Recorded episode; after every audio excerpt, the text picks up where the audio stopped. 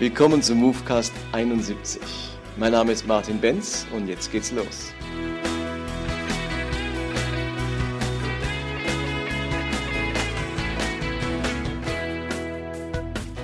Heute möchte ich mich mit einer Bibelstelle aus dem Lukas-Evangelium beschäftigen. Es geht um, dieses, um diese Geschichte vom anvertrauten Geld, die Jesus erzählt. Und diese Geschichte die hat so manch ganz Komisches drin, wo viele Menschen, glaube ich, viele Bibelleser nicht richtig damit zurechtkommen. Ich habe auch wenig Predigten zu diesem Text gehört und da sind so Sätze dabei und so der gesamte Flair dieser Geschichte hat auch was Unverständliches, sogar was Verstörendes. Und genau deswegen möchte ich mir diese Bibelstelle, diesen Bibeltext vornehmen. Ich lese am besten die Bibelstelle einfach mal vor, dauert jetzt ein bisschen länger, aber die muss man im Gesamtzusammenhang einfach mal hören und sie steht in Lukas 19 ab Vers 11. Dort heißt es, weil Jesus schon nahe bei Jerusalem war, meinten die Leute, die ihm zuhörten, dass das Reich Gottes nun anbrechen würde. Deshalb fügte Jesus noch folgendes Gleichnis an. Ein Mann aus fürstlichem Haus wollte in ein fernes Land reisen, um sich dort zum König über sein eigenes Land krönen zu lassen. Er rief zehn seiner Diener zu sich und gab jedem ein Pfund Silbergeld. Arbeitet damit, bis ich wiederkomme, sagte er. Aber seine Landsleute hassten ihn. Sie schickten eine Abordnung hinter ihm her und ließen sagen, diesen Mann wollen wir nicht als König über uns haben. Trotzdem wurde er zum König eingesetzt. Als er zurückkam, ließ er die Diener, denen er das Geld gegeben hatte, zu sich rufen. Er wollte erfahren, welchen Gewinn jeder erzielt hatte. Der erste kam und berichtete, Herr, dein Pfund hat weitere zehn eingebracht. Da sagte der König zu ihm, hervorragend, du bist ein guter Mann, weil du im kleinsten zuverlässig warst, sollst du Verwalter von zehn Städten werden. Der zweite kam und berichtete, Herr, dein Pfund hat weitere fünf eingebracht. Auch hier lobte der König, du sollst Herr über fünf Städte werden. Doch der nächste, der kam, erklärte, Herr, hier ist dein Pfund Silbergeld, ich habe es in einem Schweißtuch aufbewahrt. Denn ich hatte Angst vor dir, weil du ein so strenger Mann bist. Du forderst Gewinn, wo du nichts angelegt hast, und erntest, wo du nicht gesät hast. Du nichtsnutziger Sklave, sagte der König, mit deinen eigenen Worten verurteilst du dich. Du wusstest also, dass ich ein strenger Mann bin, dass ich Gewinn fördere, wo ich nichts angelegt und ernte, wo ich nichts gesät habe?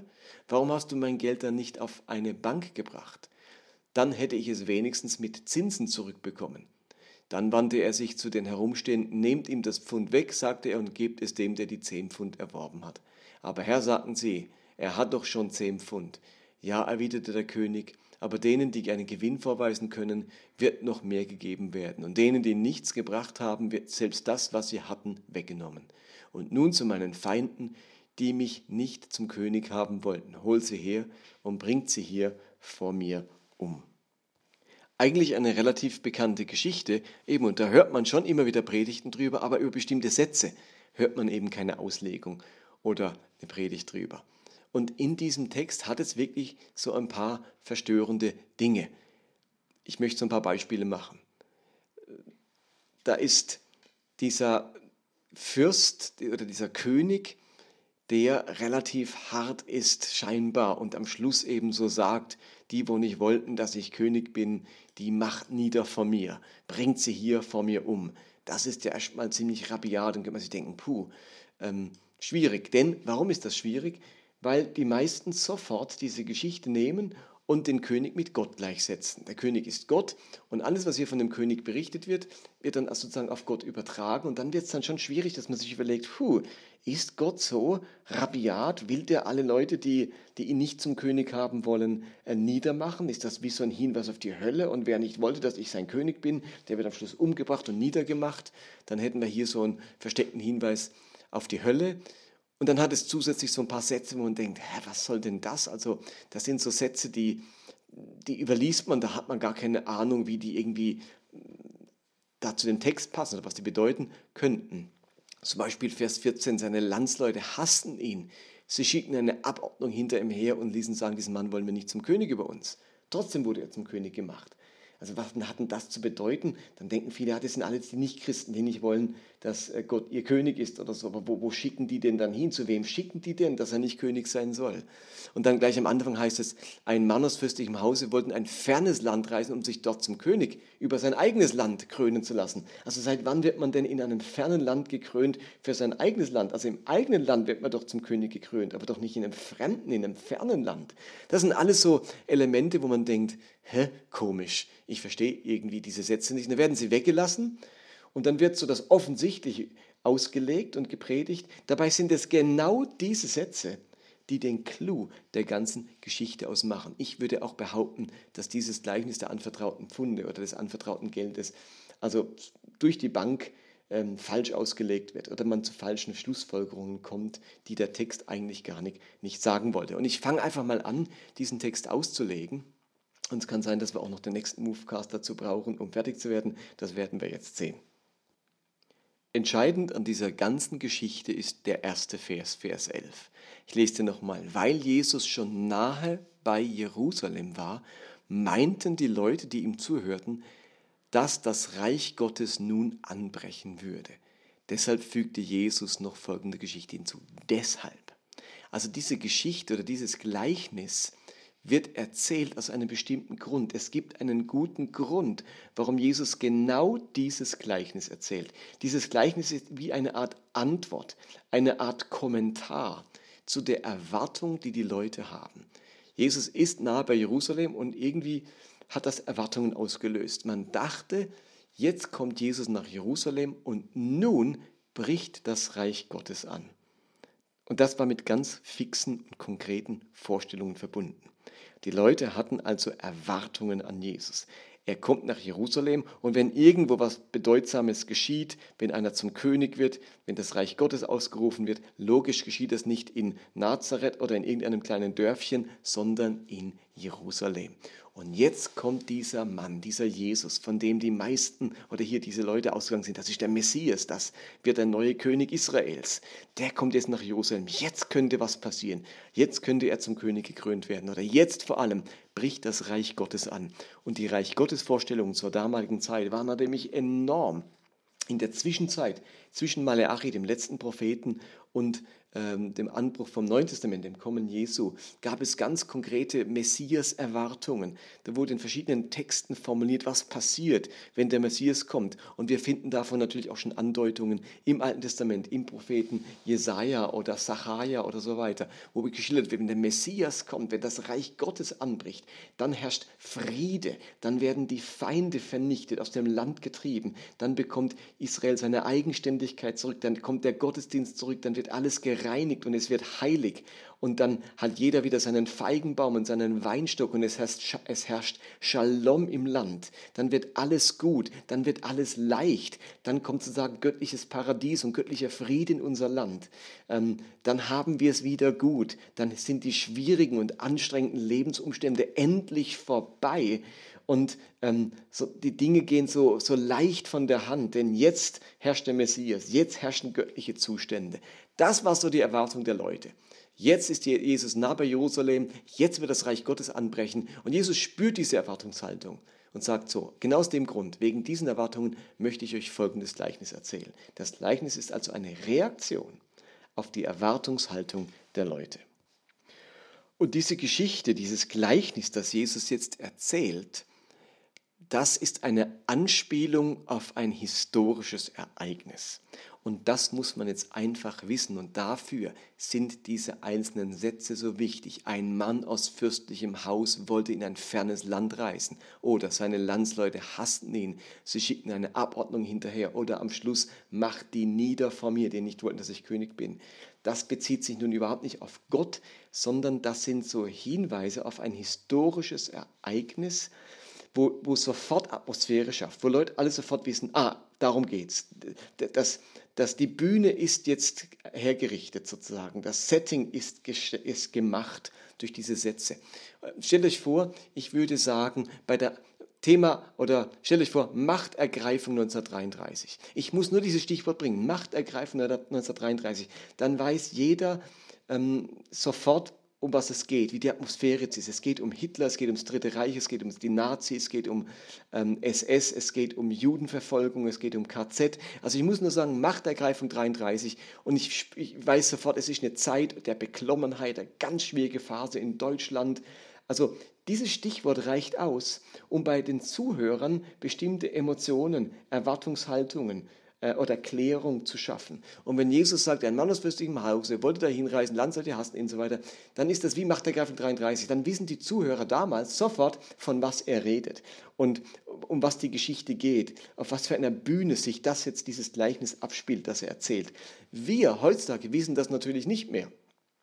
und sagt das erstmal gar nichts. Aber wenn man ein bisschen historisch nachforscht, dann wird auch uns als Zuhörern, die 2000 Jahre entfernt sind von diesem Gleichnis, klar, was so die Szene, das Setting dieses Gleichnisses ist.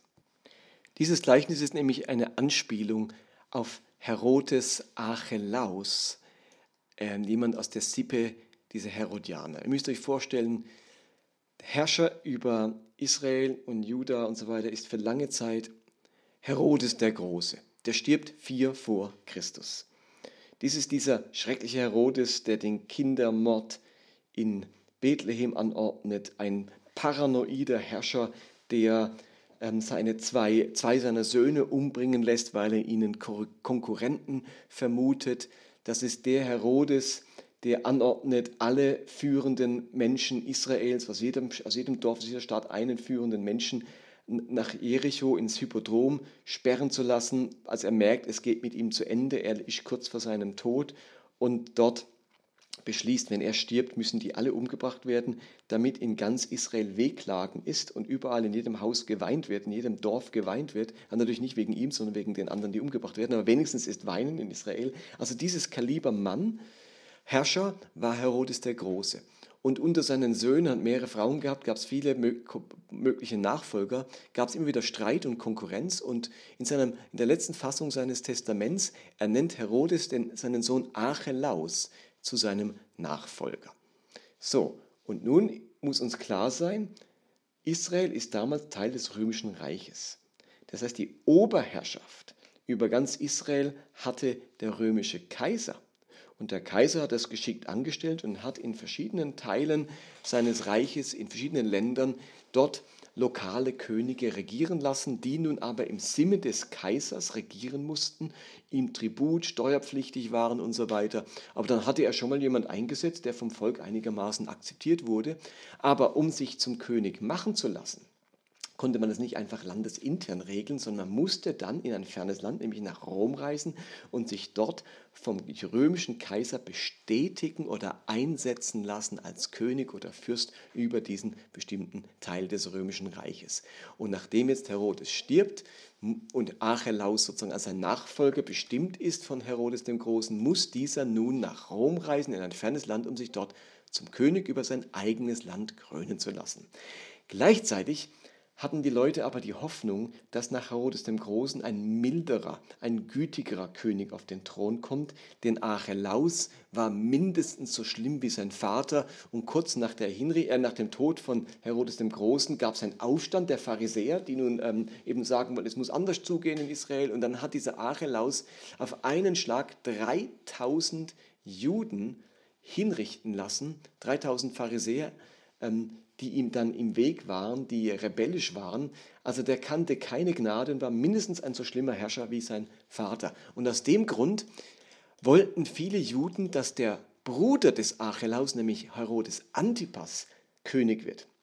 Da hatten sie mehr Hoffnung, dass das für das Volk besser rauskommt. Und als nun Archelaus, der eine Bruder, nach Rom reist, um sich zum König machen zu lassen, reiste sein Bruder Antipas mit einer De Delegation aus Israel ebenfalls nach Rom, um beim Kaiser vorzusprechen und zu sagen, mach ja nicht Archelaus zu unserem König, das kommt ganz schlecht, das Volk will das nicht, mach Antipater zum König. Und deswegen dieser Satz, all seine äh, aber seine Landsleute hassten ihn eben. Archelaus war verhasst bei den Juden. Sie schicken eine Abordnung hinter ihm her und die ihm sagen, diesen Mann wollen wir nicht. Das war eben diese Abordnung an, an, an wichtigen äh, Juden, die Antipater eigentlich zum König haben wollten. Was nur geschehen ist, ist, dass der König sich, der, der Kaiser sich das angehört hat, hat aber trotzdem Archelaus gewählt, hat ihn aber nicht zum König eingesetzt, sondern zu einem sogenannten Ethnarchen, einem Mehrfachherrscher sozusagen, einem Vierfachherrscher, der über verschiedene Gebiete herrschte. Und er sagte ihm, wenn du dich bewährst, dann mache ich dich zum König, aber hier haben viele Bedenken vorgebracht und deswegen mache ich dich erstmal nur zum Ethnarchen und nicht zum König. Du musst dich bewähren, was er übrigens nicht gemacht hat, wurde dann abgesetzt und Pontius Pilatus kam dann an seiner Stadt als Statthalter, als anstatt des Kaisers herrscht jetzt kein jüdischer König, sondern Pilatus, ähm, weil der Archelaus sich eben nicht bewährt hat. Das ist also der historische Hintergrund.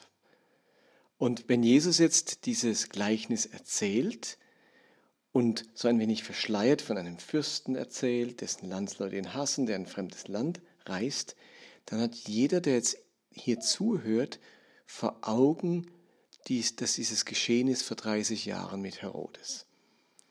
Und das löst gewisse Gefühle aus. Jetzt weiß man, in was für einer Situation wir uns befinden in diesem Gleichnis. Und wir als heutige Zuhörer wissen das natürlich nur, wenn wir uns eben diesen historischen Hintergrund zugänglich machen. Und weil die Zeit jetzt schon wieder zu Ende geht, möchte ich im nächsten Movecast deutlich machen, was das nun für die Bedeutung und die Aussage dieses Gleichnisses bedeutet, wenn wir von diesem historischen Hintergrund ausgehen. Jetzt lässt sich eben dieses Gleichnis nicht einfach beliebig auslegen, weil wir einen bestimmten historischen Hintergrund wissen, den die damaligen Zuhörer eben auch vor Augen hatten und aus dem Grund bestimmte Aussagen sofort verstanden haben und andere Aussagen keinen Sinn gemacht hätten. So, das war Movecast für heute und nächstes Mal geht es weiter mit der Auslegung dieses Gleichnisses und was das für uns heute zu bedeuten hat. Bis dahin alles Gute und denkt daran, Kirche muss der barmherzigste Ort der Welt sein. Das darf niemand besser können als wir.